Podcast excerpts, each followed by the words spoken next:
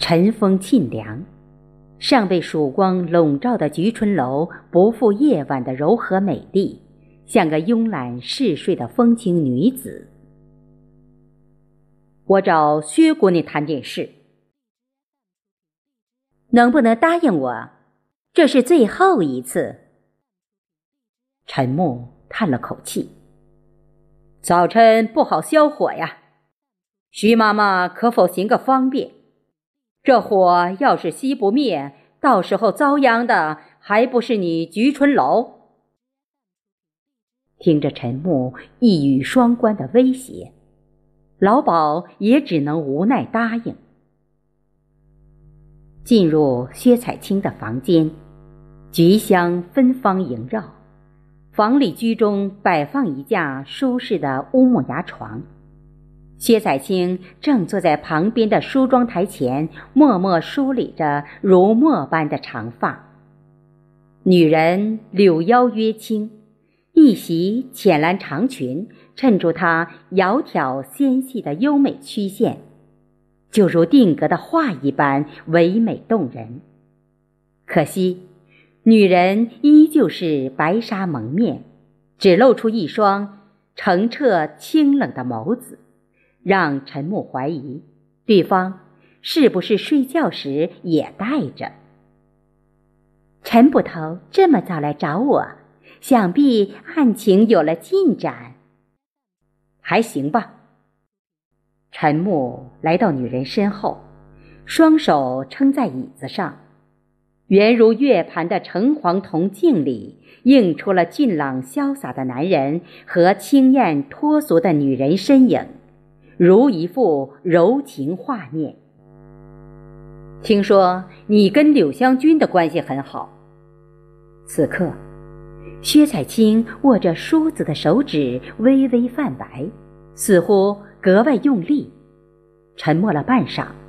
他转过身，悠悠眸子盯着对方。陈捕头究竟想说什么？菊春楼一案跟柳湘君的死有关系，而且我怀疑柳湘君并非是意外溺水而亡，而是被袁姓等十一位女子联手杀害。梳子落在了地上，发出清脆的响声。女人目光嘲讽，语气淡漠如空洞。陈捕头现在办案是靠凭空想象吗？陈木起身弯腰捡起地上的木梳，来到女人背后，撩起一面柔顺的青丝，慢慢梳着，极为温柔。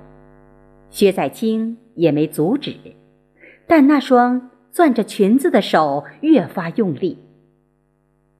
那晚诗词大会，柳湘君喝得烂醉如泥，而照顾她的十一位女子便是袁姓他们。如今这十一位女子全死了，死去的姿态竟然与柳湘君平日里睡觉的姿态一模一样。薛彩青蓦然起身，尽管陈木收手及时，但还是有几根长发被卷入梳齿。女人却恍若未觉，只是冷冷地盯着他，一言不发。你看你这么紧张做什么？其实你早就知道袁姓等人的死与柳湘君有关系，可你却始终隐瞒。你究竟在隐瞒什么？我为什么要隐瞒？柳湘君死后。你在寒雾寺出钱铸造了一尊菩萨，以柳湘君为形，你是为了纪念，还是为了忏悔？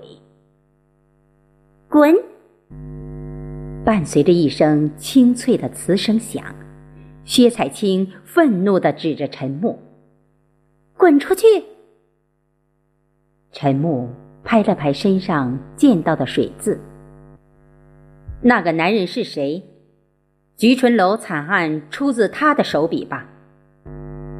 为了弥补心中的愧疚，给柳湘君复仇，你又在其中扮演什么角色？我让你滚！女人似乎陷入了疯癫状态，将桌上的茶碗全部扔向了陈默。薛彩青，你可以继续隐瞒，但我希望你能在衙门继续这么硬气。别以为你长得漂亮，别人就会怜香惜玉。现在明卫还在衙门，他们的手段，我相信你不想尝试吧？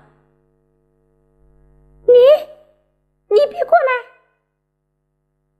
见陈木一步步靠近。薛彩青忽然慌张的尖叫起来，声音仿佛能掀翻房顶：“救命！救命！”至于吗？搞得我好像要强上似的。看着女人慢慢朝着窗户退去，他心头涌起了一股不好的预感。咣当！薛彩青将窗户打开。冲着外面大声喊道：“救命啊！”然后径直跳了下去，从三楼摔落在地上，而陈木当场蒙住了。